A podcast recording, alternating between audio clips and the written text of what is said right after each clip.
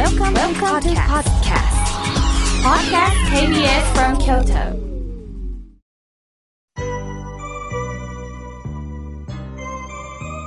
さあ、ここからはたくさんのメッセージをいただきましたので、順に紹介させていただきます。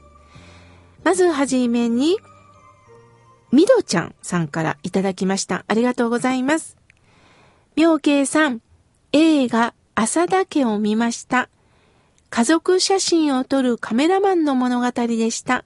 見てて心が笑顔にほっこりとした気分になりました。とのことです。みどちゃんさん、ありがとうございます。嬉しいです。私も映画朝だけ見ましたよ。三重県の津市が舞台です。まさしく、井村屋さんの地元ですよね。主人公は自分が生きている実感というのが湧きません。そんな時にある人からなりたい自分になれているのかって聞かれるんです。皆さんどうですか？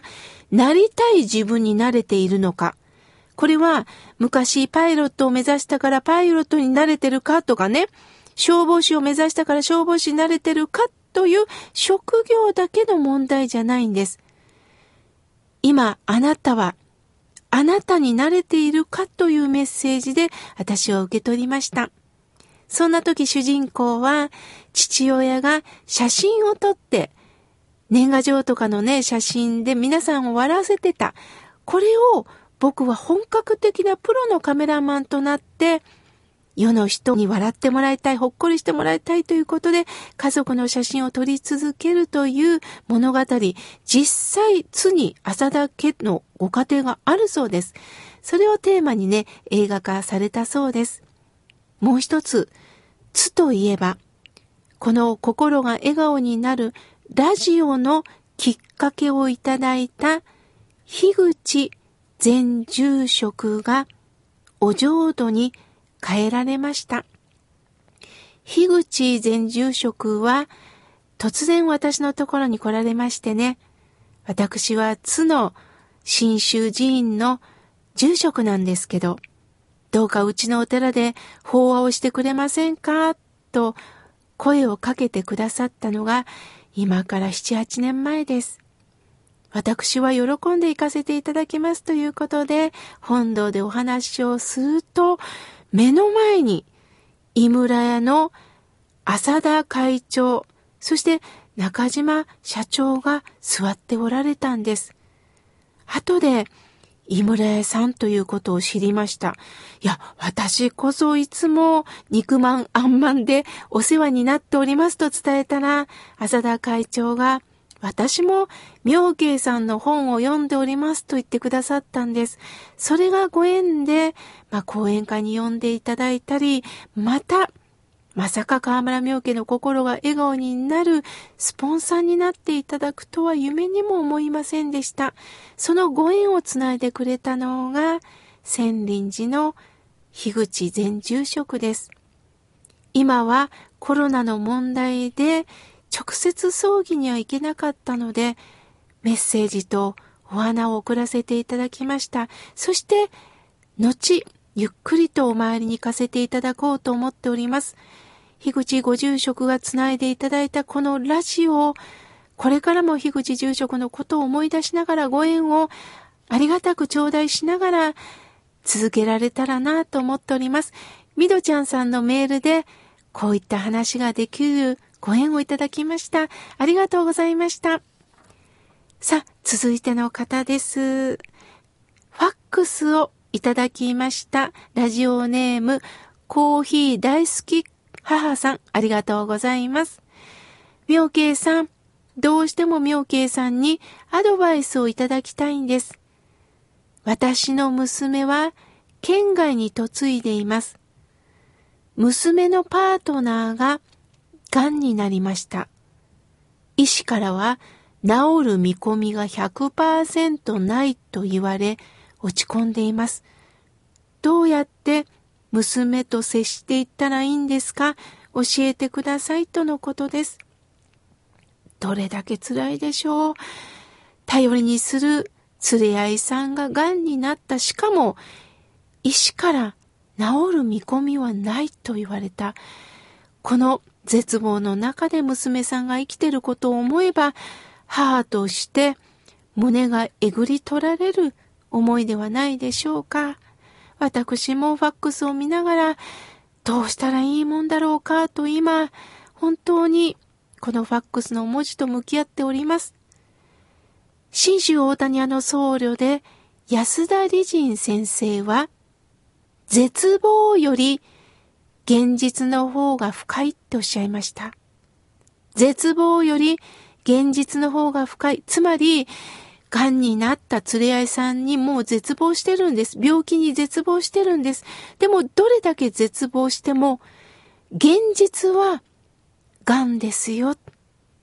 もっと言えば私たちも死を宣告されてるんです。それは生まれた時です。生まれたっていうのは、やがてあなた死にますよってことです。小老病死。でも、平均寿命があると、あと何年ある、あと大丈夫と、いろいろと皆さん逆算するんですよね。今回、連れ合いさんが、癌になった。これは、病気という一つの縁です。すると、死んでしまう、亡くなってしまうということに目が行くんですが、でも今、釣り合いさんは生きています。では、毎日毎日をまず大切にしませんか？世の中には突然死した人もいます。交通事故にあって突然亡くなった。海に沈んでしまった。心臓が突然止まってしまった。そういった方々もいます。その方は余命というのはないですよね。突然です。すると今回は、辛いですけど、癌と言われたことによって、じゃあ、まずこれからどうしたらいいかということを考えるきっかけをいただきました。そのためにも、どうか笑いましょう。笑うというのは、もう学会でも証明されているように、免疫を強くするそうです。ああ、今日はこんなご飯だよね。ああ、景色見て、今日はこんな景色が楽しめるね。世の中こんなことがあったんだって。あ、歌を歌おうか。今日もお疲れ様。笑って笑って笑って、毎日を大切に過ごすことによって、免疫というものができるそうです。ですから、データというのもあるでしょう。医師の今まで見た長年の知識でもって、あと数年の命とか、もう治らないっていうデータはあるかもしれませんが、私は100%そのデータが正しいとは思っていません。どうなるかわからないんです。ですからどうかどうか、コーヒー大好き母さん、娘さんに伝えてください。今、夫は生きとるやんか。じゃあさ、今生きてることをまず大切にしながら毎日笑おうよ。大切にしようよ。心を込めて一緒にご飯食べようよ。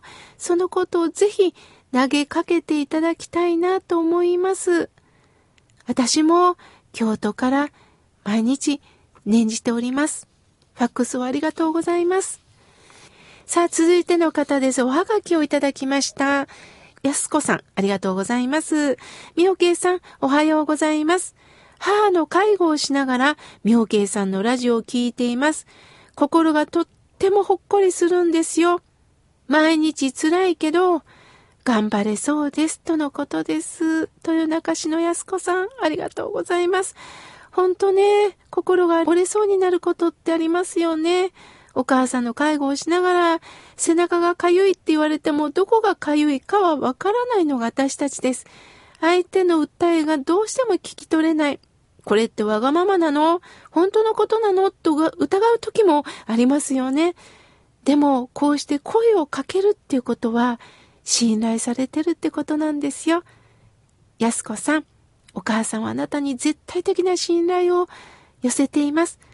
そこに安心してどうかできる範囲で、またある時にはちょっと逃げる方法も考えながらね、あの、介護、精進なさってください。私もあのー、介護をするときね、よし、これが終わったらちょっと後で美味しいもん食べようとか思いながらね、やっておりますので、どうか無理なくお願いいたします。さあ、続いての方です。おはがきをいただきました。かーみちゃんさん、ありがとうございます。妙慶さん、イムレイさんのプレゼント、届きました。ミートマン。大豆たっぷりのミートマン。早速いただいております。本当にありがとうございます。とのことです。そうですか、そうですか、かみちゃんさん。よかった。妙慶さん。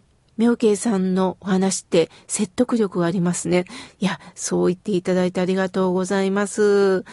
ああ、こうしてね、プレゼントが当たったよって、こうしてこう、おはがきをいただくことも、本当私たち、スタッフともども喜んでおります。嬉しいです。ありがとうございます。さあ、続いての方です。えー、ラジオネーム、みっちゃんさん、ありがとうございます。毎週土曜日は、妙慶さんに会えることが本当に楽しみなんです。とのことです。31歳会社員。ああ、みっちゃんさんありがとうございます。嬉しいです。さあ、続いての方です。おはがきをいただきました。やすしさん、いつもありがとうございます。妙慶さん、若い方が自死をなさる。ああ、なんで二度とない命を、本当に悲しいです。もちろん、阿弥陀さんは救ってくださってるんですよね、とのことです。私たちが考えるね、阿弥陀さんの救いっていうのは、楽しいところにポイッと金魚すくいのように救うというイメージをお持ちだと思うんですが、本当の救いではないんです。もちろん、阿弥陀さんはいつでも私たちに願いをかけられてるんですが、そのことに気がつけるかってことなんです。そのことにどうか気づいて、どうか阿弥陀さんの方に顔を向けてください、心を向けてくださいと呼びかけるのが私たちソウルの仕事です。いつでも待っておられる。そのことに私たちが気づいていけるかなんです。そう、残念ながら私は自死をなさる方全員に向き合うことができません。だから皆さんが一緒に手を携えて関わっていく。そのことをまたおはがきで教えていただいたようです。まだまだたくさんのメッセージをいただいたんですが、来週紹介させていただきます。